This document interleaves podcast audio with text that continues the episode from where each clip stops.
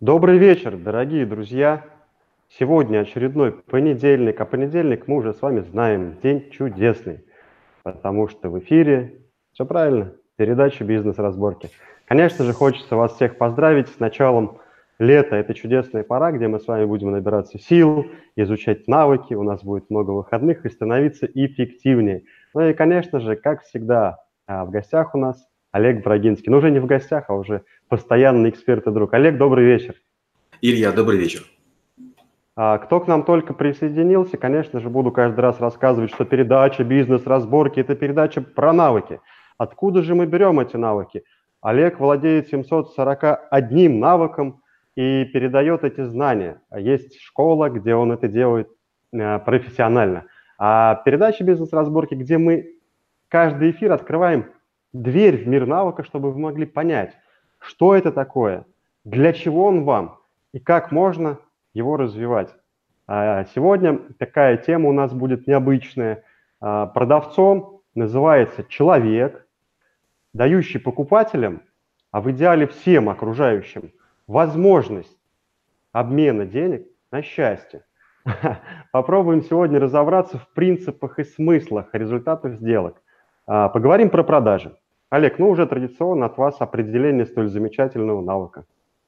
Илья, вы правы, продажи – это навык всеобъемлющий и наверняка конкурирует э, за э, историю самой древней профессии.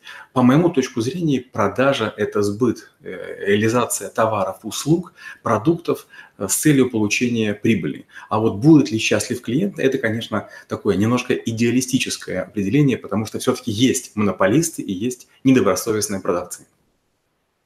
Угу. Вот тоже, когда изучал тему продаж, это как прошлый эфир про персонал, я прям уверен, там столько еще навыков входит в фундамент, потому что с разных сторон можно смотреть на этот навык.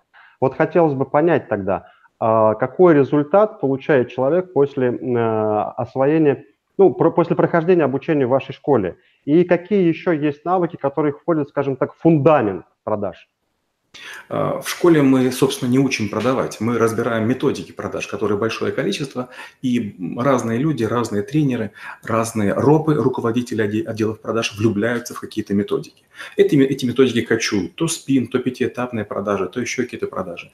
А потом наступает их опровержение. И почти каждый человек, который занимается реализацией, он рано или поздно изучает все методики, а потом говорит, нет, ребят, ну я изучил все, что было, а потом использую свое. Мы в школе трэблшутеров разбираем эти методики, мы из них собираем общий алгоритм и тщательно прорабатываем, что работает, что не работает, что является манипуляцией, что является провокацией, что является убеждением, что является аргументацией, что является коммуникацией, что является презентацией, что является слушанием. Вот мы и перечислили, по сути, те навыки, которые стоят в фундаменте или в основе навыка продажи. А, грамотно и мягко, как настоящий продавец, вписали эти навыки в объяснение, а, в объяснение обучения. Классно. А, получается логика такая, да, что есть определенные инструменты, которые существуют в продажах. Ну, какой-то роб там может быть или директор, лицо ответственное, скажем так, за продажи в компании. В идеале, если будет понимать все навыки и адаптирует полезные механизмы из каждого в свою компанию. Да, вы правы, но есть только нюанс. Вот э, уже раз мы начали эту тему, сейчас я работаю с одной очень крупной компанией, она номер Forbes в одном из отраслевых списков Forbes, и среди прочего мы смотрели их обучающие видео, у них восьмиэтапные продажи, мы смотрели другие какие-то вещи, которые они делают. Так вот, в видео, которые разбирали мои ученики, мы нашли 343 ошибки. То есть мы прям выписали на какой секунде, какие сделаны ошибки. То есть ученики, которые прошли, прошли этот навык у нас, нашли вот такое большое количество погрешностей, которые сделали специалисты из очень крупной компании. Это А. Второе. Когда мы разговаривали о продажах, меня спросили, а вот вы можете позаниматься с нашими тренерами? Я сказал, могу, но при одном условии. Тренером может быть человек только такой, который продает. То есть если кто-то говорит о продажах, а сам не продает почти каждый день, с таким человеком я разговаривать не согласен, потому что теоретиков много. Теоретикам очень легко говорить, эй, солдаты, идите туда, идите туда, продавайте больше, делайте. А, часто показывают какие-то мотивационные видео, где голливудские актеры как-то дух заживают. Очень просто, друг, ты сегодня продавал? Нет. Вчера продавал? Нет. Следующий. А, сейчас вспомнил э, классную фразу. А, есть один знакомый, одно время был, ну, с модной нынче профессией бизнес-тренер. А потом ушел э, в деятельность уже. Ну, причем опыт такой был, он и продавал, потом тренером был, ну, из практики вышел. И сейчас, когда у него спрашивают какой-то тренинг по продажам, а что нужно сделать, продавать. Идите Абсолютно и продавайте. А, вот здесь тогда возникает такой вопрос, а какие бывают типы, может быть, или виды продаж? Опять же, много теоретиков, которые утверждают, что есть продажи B2C, B2B, B2G, G2B, G2B2C, B2G2B и, и другие всякие. Послушайте, ну в первую очередь продажа – это коммуникация. А, конечно же, у вас есть некий продукт, конечно, вы обязаны его изучить. Желательно знать, кому вы, кому вы идете. Здорово понимать потребности этой компании, здорово иметь кейсы, которые вот, э, помогли другим вашим клиентам. Это все замечательно. Но в первую очередь надо быть человеком. А, с вашей, с другой стороны, может быть кто-нибудь глупый, капризный, недовольный, расстроенный, рассерженный, э, все что угодно может быть. В первую очередь нужно быть человеком. Хорошо продают не те, кто знает продажи, хорошо продают те, кто приятны в общении, умеют других слышать и пытаются не продавать, втюхивать, вот я против таких жестких продаж, а которые совершают большое количество попыток, трудолюбивые. Угу. А, ну да, если поговорить, есть так называемое впаривание, да, когда у вас эмоциональный фон разогревают, и потом как-то преподносят, что вам без этого не прожить. А бывает такое, что... Вот, вот у меня здесь такой вопрос возникает. Все-таки у нас страна, а, точнее люди принимают больше эмоциональные решения. И здесь вот если ты человек и пытаешься реально помочь э, клиенту, а э, конкуренты твои вот на таких эмоциональных продажах качают и качают. Вот как быть в такой ситуации? А, вот есть, опять же, разные технологии, и многие говорят, что продавец должен продавать любой ценой. Я так не считаю. Например, вот я недавно был в Турции, и мы там какую-то делали операцию, и вот значит, человек, с которым мы разговаривали, в какой-то момент мне говорит, слушай, я думал, ты мне брат, ты говоришь на нашем языке, ты там какие-то фразы бросаешь, тебя считают тут местным, но ты не наш, ты чужой. И если бы сейчас не Рамадан, я бы там иначе себя вел. Я говорю, друг, подожди, как раз если сейчас Рамадан, ты должен себя вести иначе. Покажи мне пример какой-то такой правильный.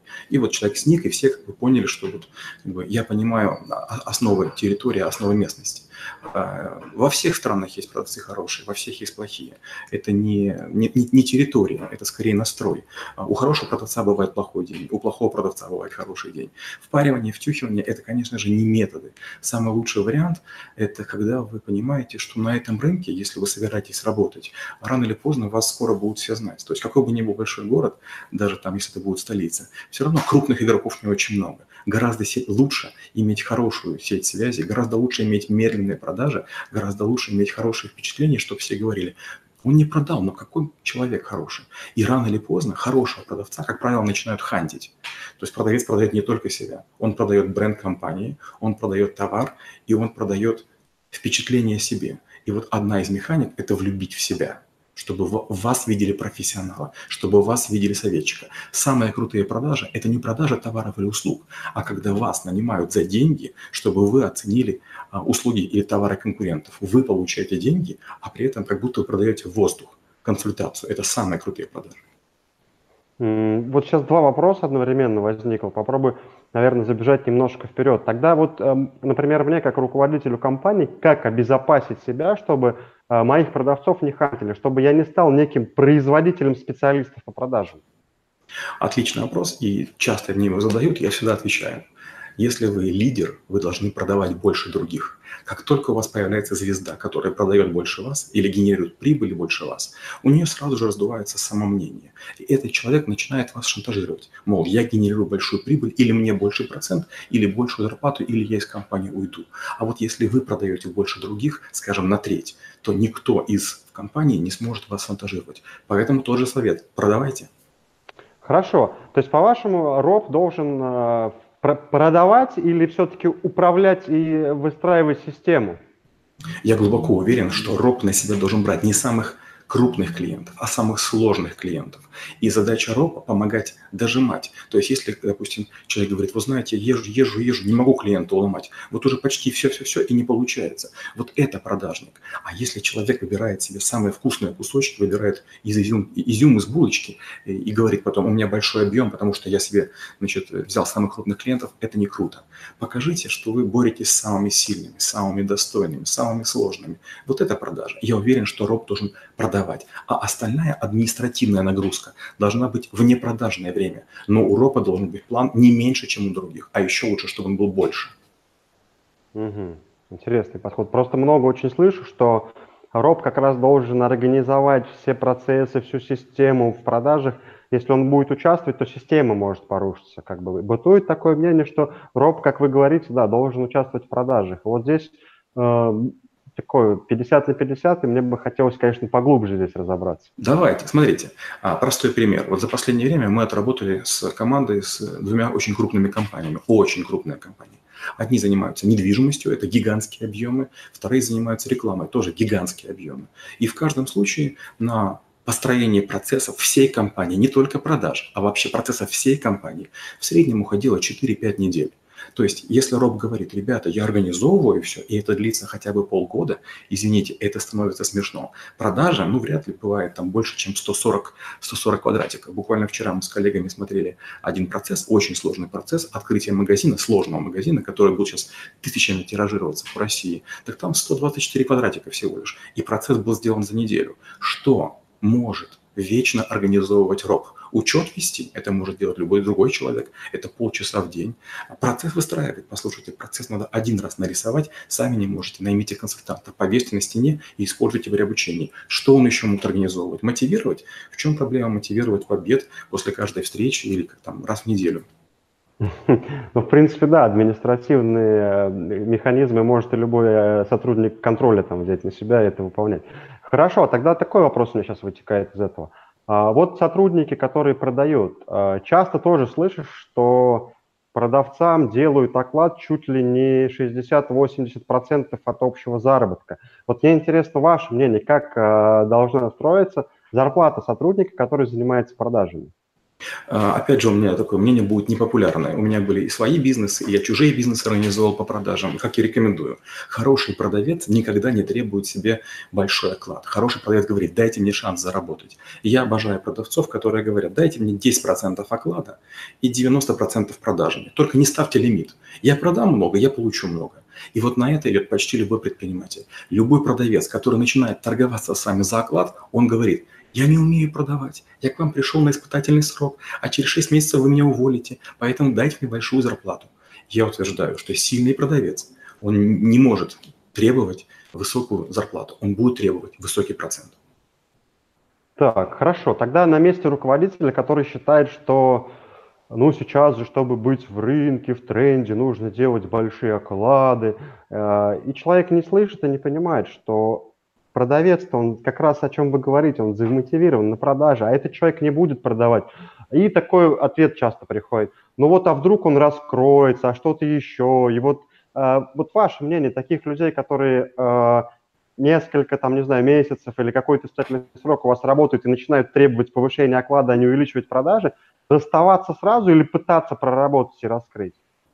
Я не сторонник проработать и раскрыть. Я не зря говорил одно из качеств продавца – это трудолюбивость. Я себя тоже считаю не только продавцом, но считаю себя покупателем. И вот когда я покупаю людей, я готов прособеседовать даже тысячу человек. Я просею до малейших крупиц. Но я хочу найти тех людей, которые мне нужны. И если кто-то начинает кочевряжиться, я прощаюсь очень быстро. Зачем мне терять время? Если человек в момент конфетно-букетного периода, когда он старается продать себя, он начинает себя вести не очень хорошо, то представьте, что с ним будет, когда он будет план не выполнять хороший продавец, он мотивирован, он позитивен, он открыт, он говорит, дайте инструменты. Вот что у вас есть? Вот вы хотите продавать. У вас есть презентация о продукте? Нет. У вас есть там, э, там какая-то механика вознаграждения? Нет. Давайте, я побежал продавать, а вы дайте мне там, тылы. Вы мне сделаете презентацию, вы мне сделаете полиграфию, вы перерабатываете сайт, я вам уже накидал, что исправить. То есть продавец должен быть активен. Продавец – это э, человек, по сути, клиента, и он должен интересы клиента отстаивать. Не говорить, что не сезон, не тот клиент, неправильная цена. Говорить, ребят, послушайте, вот я значит, собрал после разговоров с клиентами 20 вопросов. Давай из них сделаем на сайте специальный раздел FAQ, Frequently Asked Questions. Вот эти вещи ответим. Или, допустим, там тоже одна из компаний обратилась ко мне и говорит, Олег, мы продаем, но нам тяжело. Что ты можешь посоветовать? Я говорю, давайте, ребят, напишем книгу. И мы сейчас продавцами пишем книгу. Там в ней будет, там, допустим, 25 разных кейсов, из разных городов, из разных стран, из разных случаев применения. То есть мы с продавцами работаем. Вот это я понимаю, продавцы. Они говорят, вот мы бы клиенту дали, показали. У клиента вопрос, мы так показали ему, тыкнули. Вот смотри, вот этот кейс, вот формулы, вот диаграммы, таблицы, вот мы сделали. Вот такой кейс, вот тоже. Вы думаете, мы только в России работаем? Вот есть такая страна. Думаете, мы работаем только в этом регионе? Вот есть такая страна. Все регионы, все кейсы, все варианты. Хотите еще? Мы сделаем еще. Угу. Интересно.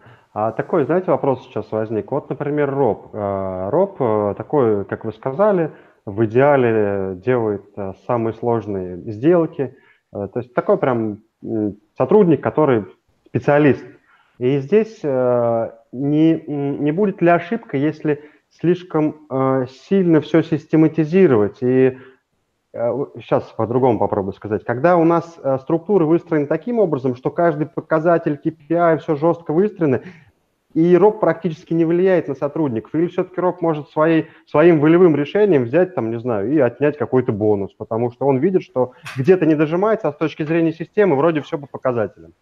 Как раз, Илья, спасибо, что вопрос э, задали. У меня будет два ответа. Первый. Я не совсем за KPI. KPI по результату – это ложь. Иногда человек очень старается, но клиент вредный, противный, или, например, он бюджетный, поэтому у него физически нет денег. То есть клиент хочет и готов, но мы ждем очень долго бюджета. Поэтому я сторонник вознаграждать не за результат, а за усилия. Это первое. Второе. Я считаю, что основная задача РОПа – это составление целевой модели продаж. Я на это специализируюсь. То есть в разных подразделениях своих компаний, когда я работал, своих бизнесах, что я делал? Я строил модель. Я кластеризировал клиентов, я кластеризировал магазины, я кластеризировал товары, я кластеризировал сотрудники. И я все CRM зашивал, какой человек, к какому клиенту, в какое время, с каким продуктом должен ехать, чтобы повысить вероятность продаж. И люди, которые пользовались моей целевой моделью продаж, становились звездами. И получается, пока они делают то, что я говорю, они улучшают модель и улучшают свои показатели. Если вдруг они уходят, то вдруг оказывается, что они ничего не знают и ничего не умеют, потому что им система подсказывала. То есть получается, что люди, которые ушли, они уже отдали моей системе свои знания, свои попытки. Чем больше происходит событий, тем точнее работает модель. И получается, что и людей не жалко, и квалификация им не нужна. И получается, люди должны быть всего лишь очаровашками. Они утром получают ЛПК, лист перспективных клиентов. Там есть вероятность продажи каждого продукта. Люди получили 20 клиентов, отработали. Если время истекло, могут быть свободны. Допустим, там через 4-5 часов. Если не отработали, продолжают. Но успех каждого продавца – это задача ропа. И когда говорят, что роб может что-то организовать, это чушь собачья. Роб обязан построить систему в купе с аналитиками, с CRM, с кластеризацией, с операционной какой-то базой данных, с отчетностью. Вот это может сделать Роб. Роб не может быть в каждом регионе большой страны и видеть каждого клиента из каждой отрасли. Интересно. Вопрос сейчас опять вот такой э, глубокий. Хорошо, не KPI. Э, хотя я пока еще к этому не привыкну, но погружусь поглубже. А вот как тогда замерять, вот вы говорите, усилия? А, я уже сказал, целевая модель продаж. Опять же, надеюсь, это не будет рекламой, потому что курс бесплатный. У меня на, на YouTube есть 4 или 5-летний курс, называется «Целевая модель продаж». Я еще не умею говорить, я еще корпоративный солдат, но я рассказываю, как это строится. Меня, в общем, попросили преподать это на одном из курсов MBA. А, вот очень важно понимать, что если у вас нет инструментов продаж, то вам не от чего продавцов требовать. Если мы говорим человеку убрать снег, мы даем ему каску, страховку, на, допустим, на крыше и лопату. То есть у него есть три инструмента. А ропу мы что говорим? Вот тебе теория, вот мы тебе сказку прочли про колобка, иди продавай. Конечно же нет. Человек должен каким-то образом понимать, что для него стараются. Поэтому должна быть какая-то команда, которая потом каждого продавца опрашивает. Конечно, продавец может сам заносить CRM, и в этом ничего плохого нет. Только потом ваши аналитики замучаются это, это анализировать. Я делаю иначе. Приходят продавцы по очереди и отчитываются специальному отделу. А отдел постепенно создает некий язык и своими, своими такими очень формальными правилами, выбираемыми полями начинает анкетировать продавцов. И через время мы понимаем, что не срабатывает. Мы понимаем типовые вопросы, мы понимаем типовые претензии, мы понимаем а, типовые нюансы клиентов. И через время, когда мы приходим к клиентам, мы начинаем говорить на их языке. То есть клиент еще не сказал А, а мы ему говорим 8 из 10 его обычных требований. То есть мы говорим, да, мы знаем, как осуждают клиенты вашей отрасли. Вот перечень клиентов, вот, вот наши э, ответы на ваши вопросы. Другие какие-то варианты есть? Нет. Получается, вы можете заранее снимать возражения, вы можете работать с клиентами на опережение. В этом и есть функция РОПа. Вот это организовать. Не продавцов, а инфраструктуру для продавцов. Угу. Классная модель, прям на, на, надо будет ваше видео разместить а, в, в нашем эфире, пусть люди посмотрят на эту интересную штуку. Хорошо, тогда а, уже ближе к, к завершению эфира хочется такие вопросы позадавать. А, вот молодой предприниматель, э, у него следующий этап развития, это не какая-то крупная компания, и у него встал вопрос, отдел продаж или не отдел продаж. Просто очень много компаний, когда начинают формировать отдел продаж, как раз вот эта точка роста становится точкой смерти компании, потому что не понимают, как этим управлять. И казалось бы, вот он сидел один там с тремя консультантами, было бы у него все гораздо лучше. Вот вопрос, а с чего начинается отдел продаж, какие-то базовые правила, может быть, для вот а, предпринимателя-новичка в этом? Базовых правил будет буквально несколько, и первое будет самым важным. Начинайте продавать сами. Часто человек, у которого есть деньги, или идея, или инвесторы, он думает, я сейчас всех найму, и они все за меня сделают. Так не бывает. Первые продажи вы должны делать сами. Езжайте и понимаете, что у вас не получится. Но потом возвращайтесь и тщательно на листе бумаги записывайте после каждой встречи, что было. Что вы делали, это тактика, и что вы чувствовали, это эмоции.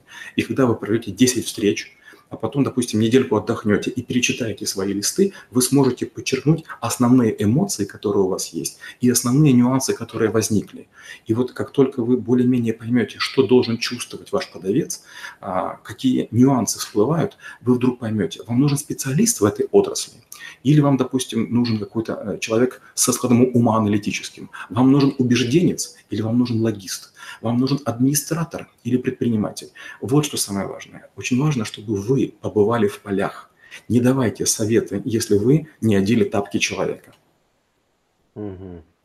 Классно. То есть получается сформировать профиль сотрудников, прожив э, его жизнь, да, так скажем, пройдя его путь. И профиль сотрудника, и способ разговора с клиентами. То есть у вас будет и портфель клиента, и портфель, э, профиль поведения, и вы поймете, какие вам нужны люди. То есть если вы считаете, что вы работаете с крутыми компаниями, и там какие-то крутые дядьки сидят, вы поедете, и вдруг вы увидите, там сидят маленькие девочки, администраторы, которые хохотушки, и которых интересует от вас шоколадка, а не рассказ о сложной технике. Или наоборот, вы думаете, а, это мелочевка, это маленькие компании. Вы приедете, а там будут суровые дядьки с грязными руками, вытирающие масло, которые требуют очень четких ответов. И если вы туда пошлете девочек а, красивых, а, девочки просто будут ними хихикать, они будут замуж выходить, но не, но не продавать. Да, столько э, примеров с головы всплывало, спасибо. А, такой вопрос тогда уже, ну как же не вопрос, а это уже под, а, прям совсем уже под занавес, лайфхаки. Лайфхаки продаж следующие. Я бы на вашем месте не читал никаких книг, потому что если вы считаете, что прочтя какую-то книгу, вы вдруг чем-то обогатитесь, это не так. Таких книг крайне мало, и пишут их, как правило, бизнес-тренеры. Я уже говорил, если человек ежедневно не продает, учиться у него нечему. А люди, которые хорошо продают, как правило, им не, не приходит в голову писать книги, потому что если вы а, умеете делать муляжи, значит, вы не умеете стрелять. А если вы умеете стрелять, вам не нужно делать муляжи. Первое, то есть книги вам не помогут. Второе, чем больше вы побываете в полях, тем у вас будет больше инсайтов. Даже если вы там, год не продавали, обязательно вернитесь в поля. То есть регулярно ходите в гембу. Освежайте свои знания. Это очень сбивает спесь. Лайфхак третий. Я, по-моему, уже рассказывал в нашем курсе. Я обожаю просить милостыню. Выйдите на вокзал, станьте и попробуйте просить милостыню. И вы вдруг увидите, что не все дают милостью. То есть вы вдруг понимаете, что продавать это сложно, но милостыню просить гораздо проще. То есть вам не нужен товар кому-то предлагать. То есть вы продаете себя, а дайте мне маленькую копеечку, дайте маленькую денежку. Самое главное, что возникает в ходе, такой, в ходе такого э, эксперимента над собой. А, у вас сбивается спесь, и Б, вы начинаете очень близко чувствовать человека. Через время вы 100% угадываете, даст милостыню и не даст. Вот в этот момент вы стали продавцом, буквально на неделю. Классная практика.